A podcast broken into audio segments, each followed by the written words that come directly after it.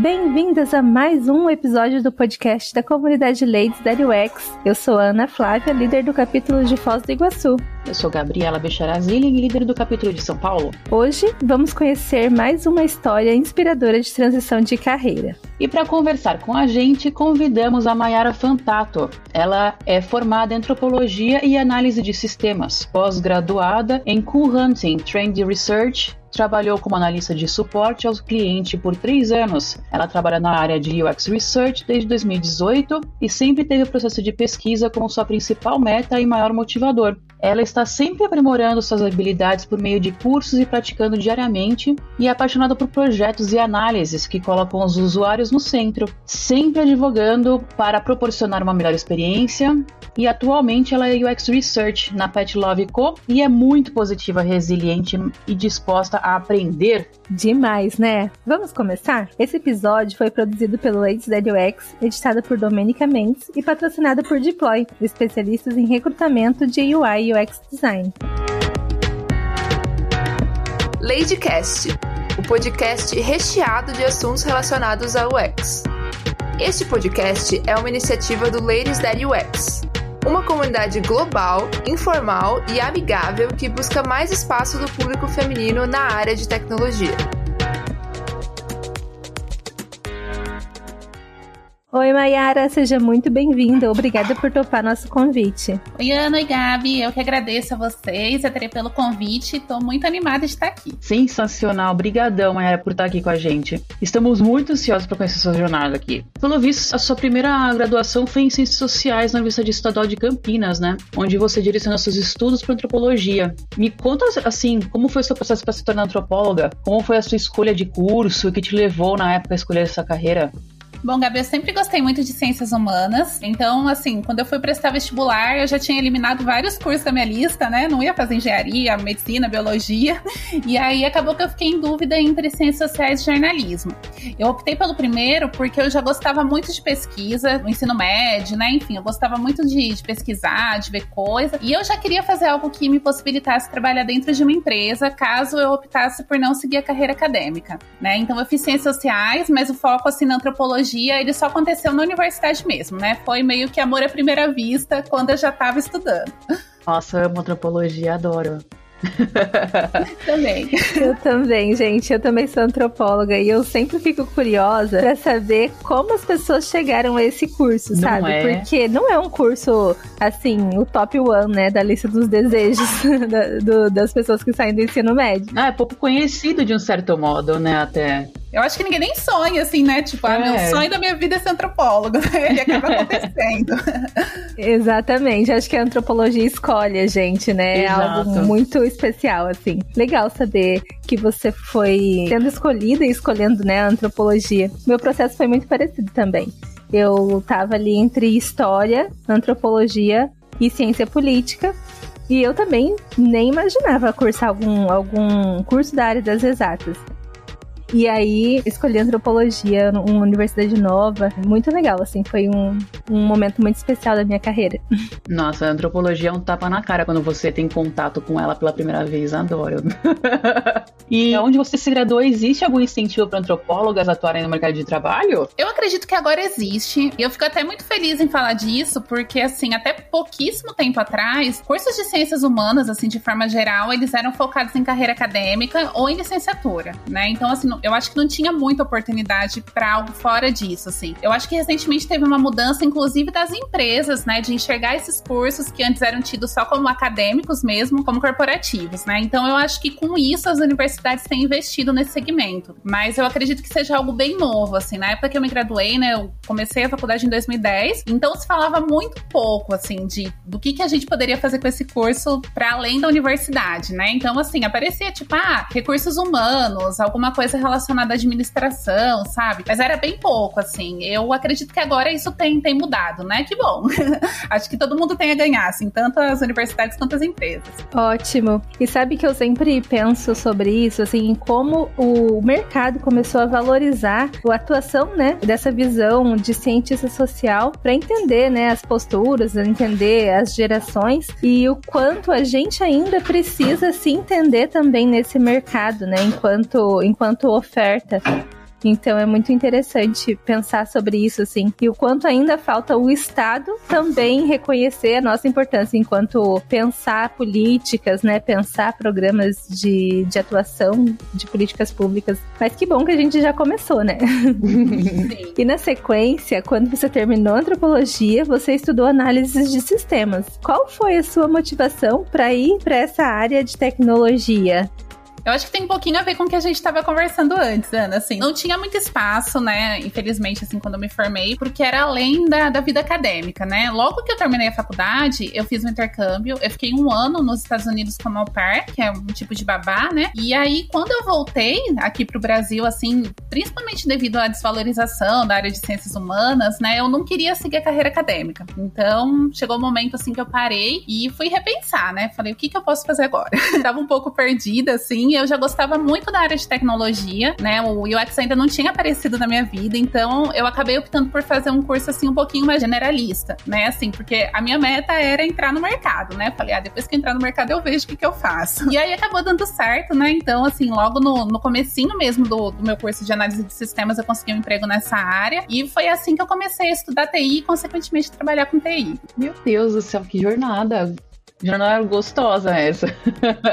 Aí vamos para a pergunta do dia, mano. É, como você descobriu a área de UX Research? Como você decidiu que era nessa área que você queria trabalhar? Bom, eu conheci o UX graças a um amigo meu, que ele sempre falava muito assim sobre a área, né? Ele era designer gráfico e ele migrou para UX logo na expansão da área aqui no Brasil. Então ele sempre me falava, assim, ele mostrava lá o que ele estava fazendo, assim. Eu lembro até hoje que na época ele estava fazendo uma pesquisa, assim, para, na verdade era um aplicativo, né, para pessoas que têm Alzheimer, assim. E eu achei aquilo sensacional, assim. Eu falei, gente gente, mas você tá pesquisando, você tá lendo, assim, você não tá simplesmente fazendo design, né? E ele falou assim: ah, o que eu tô fazendo é UX, né? Eu falei, ah, me conta, me conta mais como é que funciona isso aí.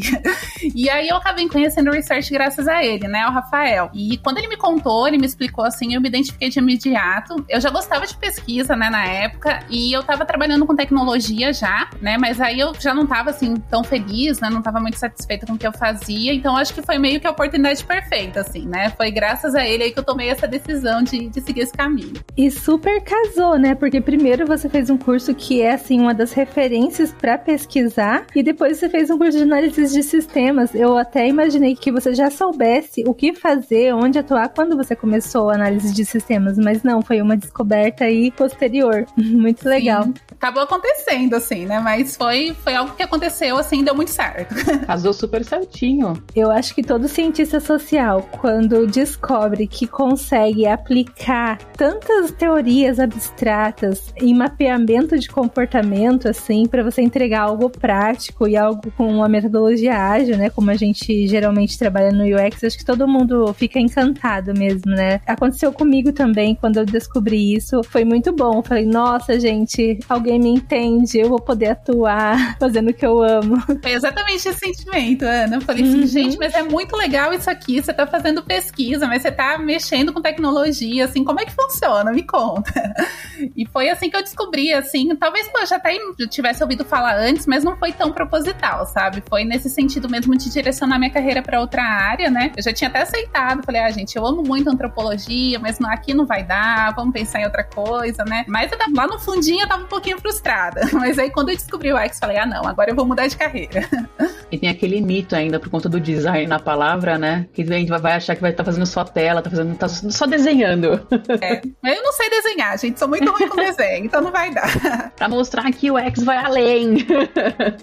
Exatamente. Nossa, eu também. Eu lembro que nas minhas aulas de antropologia, nas minhas aulas, em uma das aulas só, né, uma professora é que tinha acabado de chegar da Holanda, do pós-doutorado dela, ela falou assim: "Ah, então, gente, os antropólogos, eles atuam nas empresas também, é antropologia do consumo". E assim, eu acabei de fazer uma pesquisa para Ford, também descobri que foi uma antropóloga que teve a ideia de colocar os rádios nos carros, porque ela andou com famílias norte-americanas fazendo viagens nos carros, e aí ela fez um trabalho bem legal para Ford, eu tava olhando isso, não sei o quê. Aí eu pensei, nossa, que demais, mas eu me imaginei que nunca isso ia acontecer comigo. E foi assim, em uma aula, uma conversa paralela de uma professora com a gente. E assim, hoje é onde a gente, é onde eu atuo, né? E eu vejo que esse mercado tem crescido bastante e isso é muito bom. As empresas deviam crescer mais os olhos para antropólogos, cara. Porque é, é literalmente o que vai estudar a sociedade, assim, a fundo as pessoas, eu gosto. Ai, é apaixonante, gente. Eu sou, é, sou vale a pena. Assim. Eu amo muito. Mesmo que você não quiser atuar como antropólogo, acho que vale a pena a gente ter umas disciplinas, assim, Sim. que é pra gente entender o mundo onde a gente vive, né? Quando a gente consegue entender algumas estruturas, alguns comportamentos, a gente consegue também se planejar melhor, né? E você consegue também entender as suas limitações, faz parte de um processo de autoconhecimento também, uhum. né? Mas e agora? No seu dia a dia, você consegue utilizar seus conhecimentos como cientista social e analista de sistemas? Essas disciplinas conversam de alguma forma na sua rotina? Sem dúvidas, meninas. Eu acho que eu trabalhei muito tempo como analista de suporte, né, na, na empresa que eu estava anteriormente, e de certa forma essa experiência lá no suporte me ensinou muito, assim, sobre como entender o usuário, dialogar com outras áreas sobre isso, né, e principalmente ter essa visão plural, assim, né, que é muito disso que a gente falou que a antropologia faz, né. Então, a antropologia hoje hoje ela tá presente em tudo que eu faço, né? Então eu tô, tô sempre pensando assim, o que, que um antropólogo faria? então deixa eu ver, vamos olhar por outro lado, né? Por que, que essa pessoa respondeu isso, não respondeu aquilo? E para mim tem sido maravilhoso, assim, trabalhar com duas áreas que se complementam de uma forma tão significativa, né? Eu acho que faz todo sentido. E a sua primeira experiência foi como UX Researcher na Thomson Reuters. Como você conseguiu essa oportunidade? Como era seu dia a dia em entregáveis?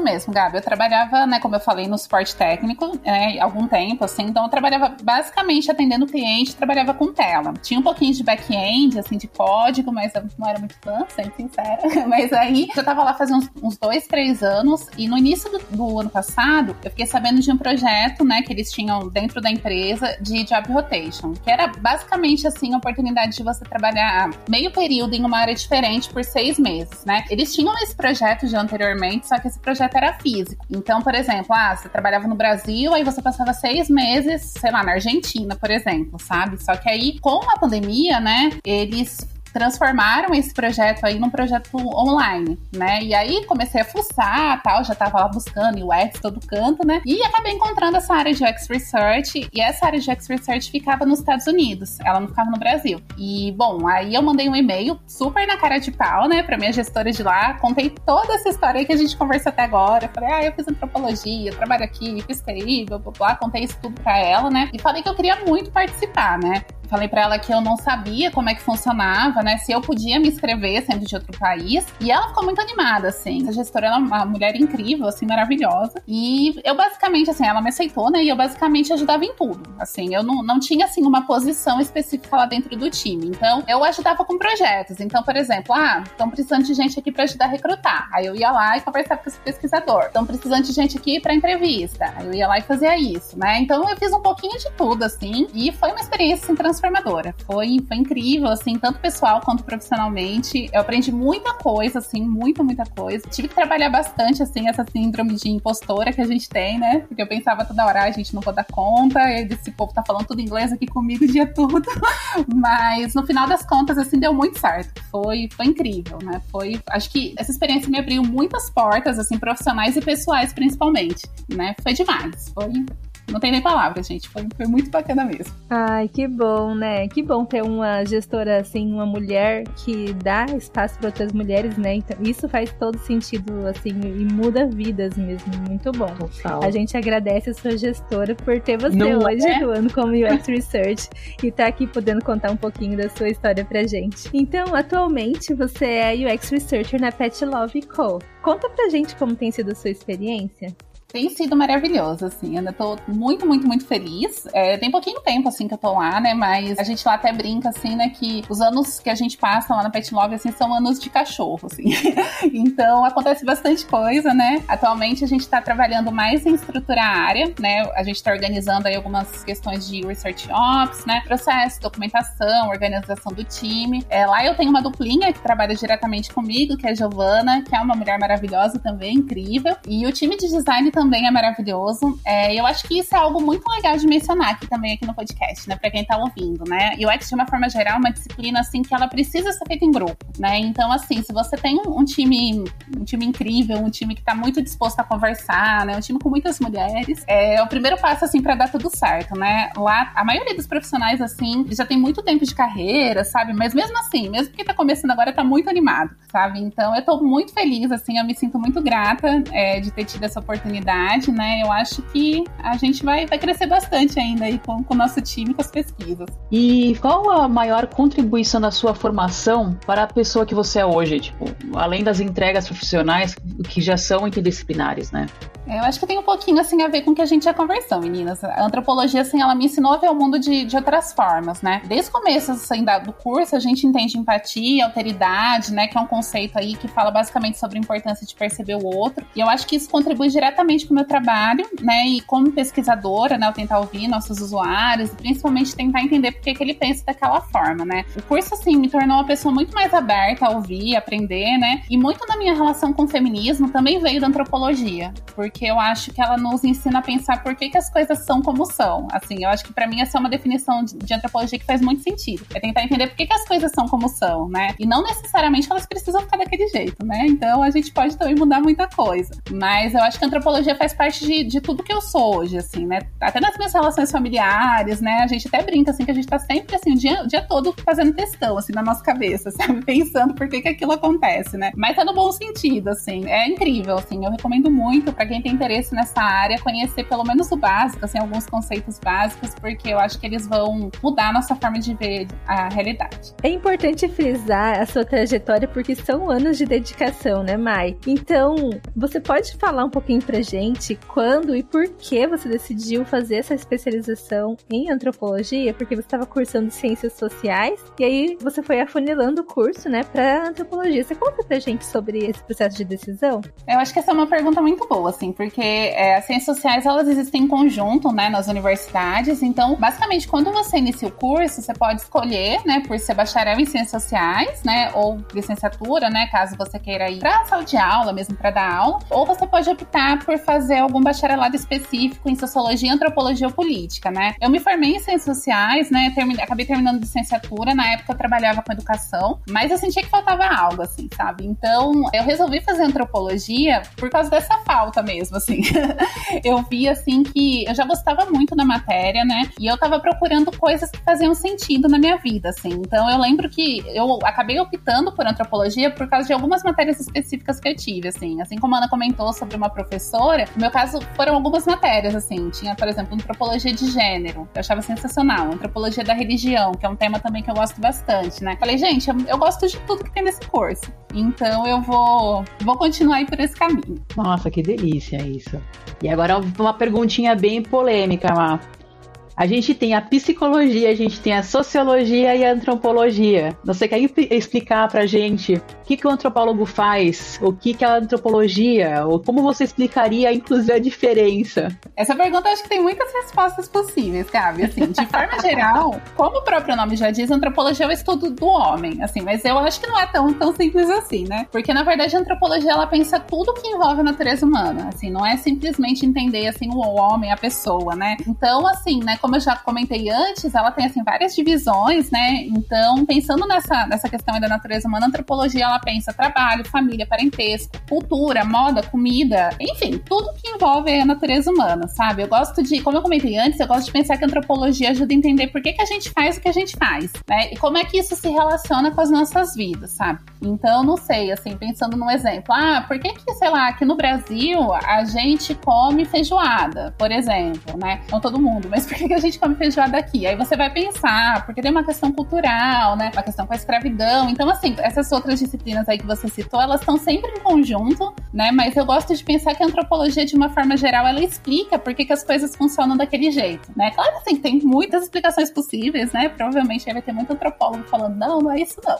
Mas para mim, assim, eu gosto de pensar nessa troca, sabe? De pensar assim, olha, por que, que isso aqui tá acontecendo dessa forma e não de outro jeito, né? Foi isso, assim, que fez com que eu me apaixonasse por antropologia psicologia quando eu estudava, sabe? Porque eu comecei a ver as coisas de outra forma, assim. Eu lembro que uma das primeiras coisas que eu vi na faculdade era realmente, assim, a questão racial, né? Porque, assim, vindo da bolha que eu vinha, assim, pensando que eu morava numa cidade pequena, né? Assim, eu não tinha muito contato, né? Com questões, por exemplo, religiões de matriz africana, né? Enfim, algumas coisas aí que estão fora da, da, minha realidade. Eu cheguei assim na primeira aula e foi tipo um divisor de águas, assim. Falei, gente, que maravilhoso isso aqui. Por que, que essas pessoas estão fazendo isso, né? Por que, que essa informação não chegou para mim, né? Então eu gosto de pensar a antropologia como algo que vai pensar essas trocas, né? E vai tentar entender como é que isso funciona na realidade. E com qual autor você mais se identificou e quais os princípios da antropologia você utiliza mais no dia a dia como UX Researcher? Tem alguns autores clássicos, né, que eu acho que servem como base para discussões bem profundas, né, até para o nosso dia a dia. Eu gosto muito de um livro que se chama Interpretação das Culturas, né, que é de um autor assim bem, bem clássico chamado Clifford Geertz que basicamente discute a concepção da cultura, né, como um sistema assim simbólico, né, que é mais ou menos isso que, que a gente comentou antes, né, tentando entender por que, que algumas coisas fazem sentido para um grupo e não para outro, né. Então, eu acho que isso fica muito perceptível no meu dia a dia, né, no trabalho, quando a gente precisa, não sei, fazer alguma sessão de discovery, alguma entrevista, e aí a gente precisa entender o contexto do entrevistado, né, não o nosso. Então, sei lá, às vezes a gente pensa aí alguma, tentando trazer bem aí para o nosso dia a dia. A gente pensa numa feature que pra gente faz sentido, né? Mas aí quando chega na hora de colocar na prática, a gente vê que não é bem assim, porque para aquela pessoa aquilo não vai ser útil, né? Para aquela pessoa aquilo não faz sentido naquele momento, ou ela entende aquilo de uma outra forma, né? Sobre autores, também tem uma autora que foi muito transformadora na minha formação, que é uma autora chamada Judith Butler. Ela, assim, eu acho que ela não se relaciona diretamente com UX Research, mas ela pensa feminismo e papéis de gênero de outra forma. Então, para quem tem interesse, vale muito a pena, né? O nome desse livro é Problemas de Gênero gênero, mas basicamente aí tudo que ela escreveu é incrível. E por fim, assim, sobre os conceitos, Ana, que você comentou, eu acho que a antropologia pensa muito em empatia, né? Em se colocar no lugar do outro. Então, isso é meio que o dia a dia aí de qualquer pesquisador, né? De qualquer UX. E eu também tive algumas matérias de metodologia de pesquisa, assim, que me ensinou, que, essas matérias me ensinaram basicamente a não enviesar a pergunta, né? Principalmente entender cada contexto sem julgamento. Eu acho que, na verdade, tudo é muito proveitoso, né? Quando a gente aprende sobre pesquisa, mas eu acho que eu destacaria esses pontos. Legal. E qual o maior desafio que você enfrentou na sua trajetória profissional e como você o superou? Como eu falei, que eu mudei de carreira algumas vezes, mas eu acho só. 你 que é, imagina, gente. Mas eu acho que o maior desafio mesmo foi essa mudança recente aí da área de, de suporte de TI para UX, era algo que eu queria muito, muito, muito mesmo, assim, e o processo foi muito demorado, né? Então, assim, serve até como uma, uma mensagem de apoio aí para quem tá tentando seguir esse caminho aí, gente. Não desistam, vale muito a pena. Foi bem difícil conseguir essa primeira oportunidade, né? Então, assim, eu, eu acho que praticamente eu superei o desafio não desistindo mesmo. Continuei estudando, criando criando case, enviando currículo aí para as empresas que tinham a ver comigo, né? Porque também não, não tentava assim qualquer vaga. E finalmente assim a oportunidade apareceu, né? Mas ela levou um tempinho. Confesso que, que foi, foi um pouquinho demorado esse processo. Legal, Mai. E assim, você falou um pouco dos autores que você mais utilizou, né? Mas agora, quem você indica? Qual texto, livro, conteúdo para quem quer conhecer mais sobre antropologia? Para quem tá assim nesse momento de descoberta aí, quer saber mais do que é antropologia, o que você indica? Eu acho que hoje em dia tem muitas coisas boas assim no Medium, parece que é meio genérico, né? Mas tem muita coisa bacana sendo feita diariamente, assim, né? Então, talvez assim, para quem não tem muita familiaridade com, com antropologia, se pegar um texto clássico lá, um, né, um um texto lá de 1800 e pouquinho, talvez assim não vai achar tão interessante enxergar aquilo sem contexto, né? Então eu gosto de recomendar essas coisas novas aí que têm sido feitas, sabe? Tem um texto que eu gosto muito, que ele foi traduzido por um antropólogo que também é UX, chamado Eros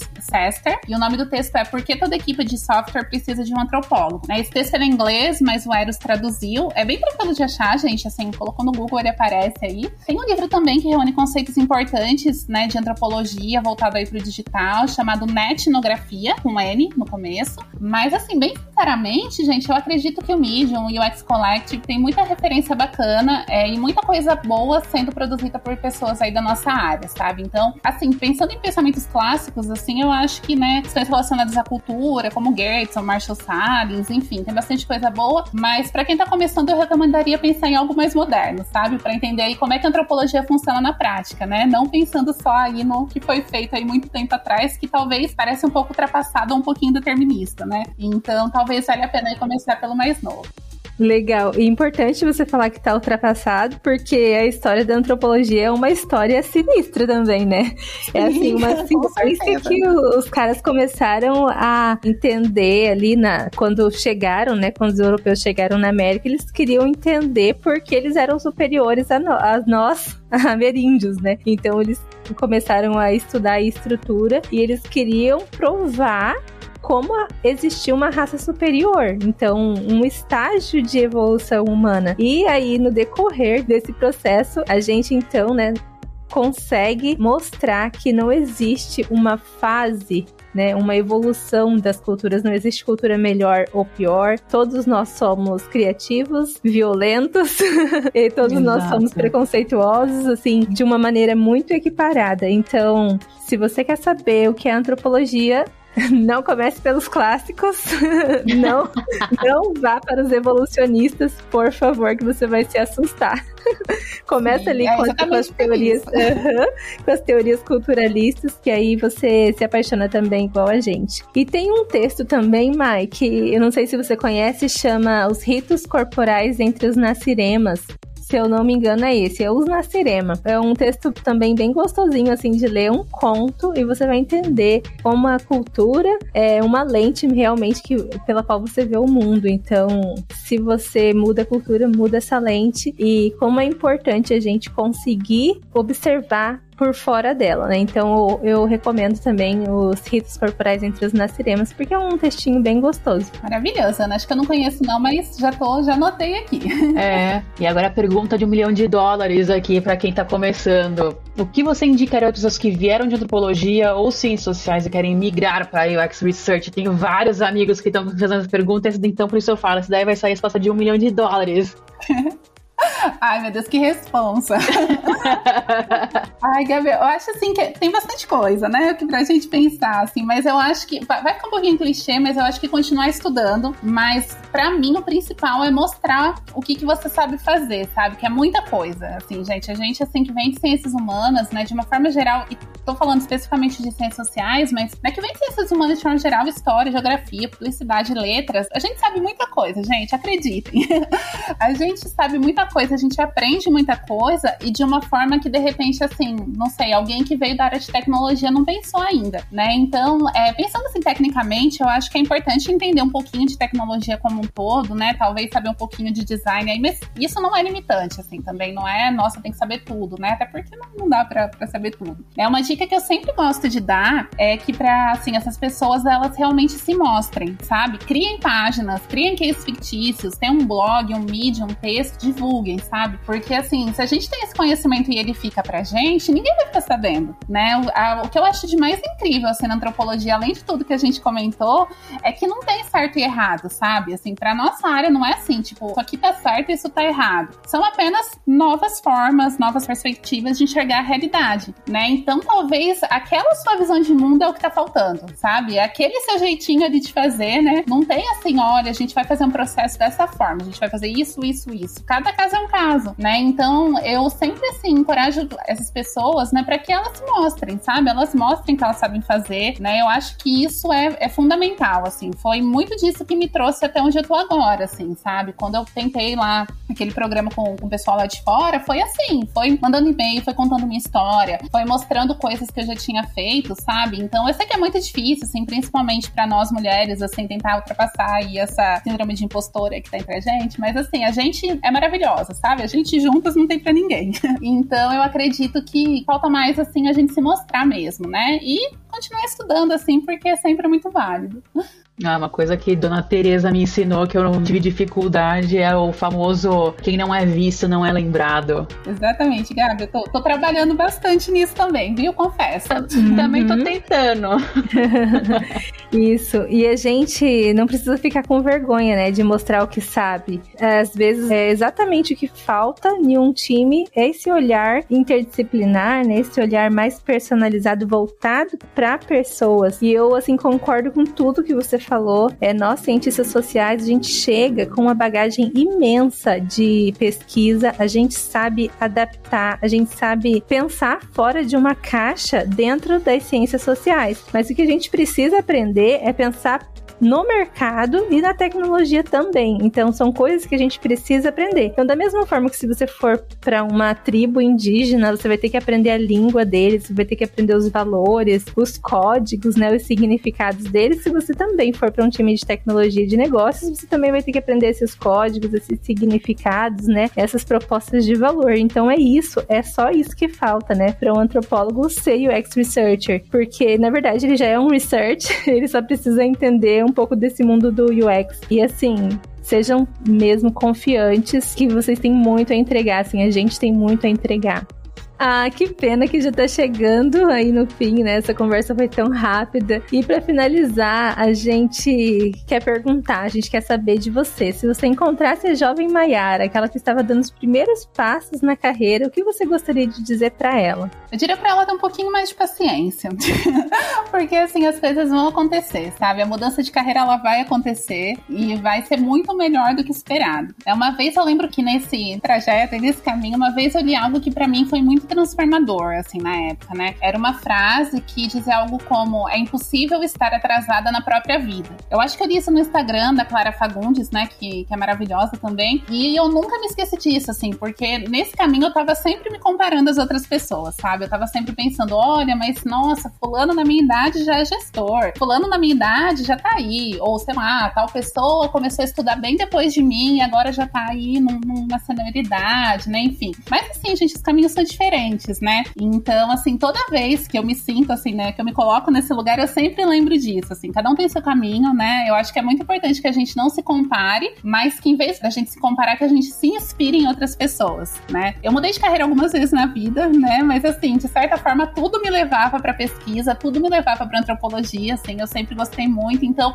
tudo que eu fiz foi para chegar onde eu tô agora, né? Então, assim, independente da idade, é, eu acho que sempre é tempo da gente fazer o que a gente gosta e ser feliz profissionalmente, né? Porque a vida profissional é uma parte muito grande da nossa vida e eu acho que se a gente não tá feliz, muita coisa não vai bem né? Não é a única parte, mas assim, é uma parte bem importante. Então eu diria assim pra ela não desistir, né? Assim como eu falei pra, todo mundo aí que tá ouvindo, que tá nesse, nesse processo difícil de migração de carreira, a gente não desistam, assim, tem lugar para todo mundo e vocês, assim, são, são muito capazes, né? Como a Ana falou, assim, tem muita empresa precisando de pessoas como nós, né? Então sigam aí o seu caminho e no que eu puder ajudar aí, contem comigo.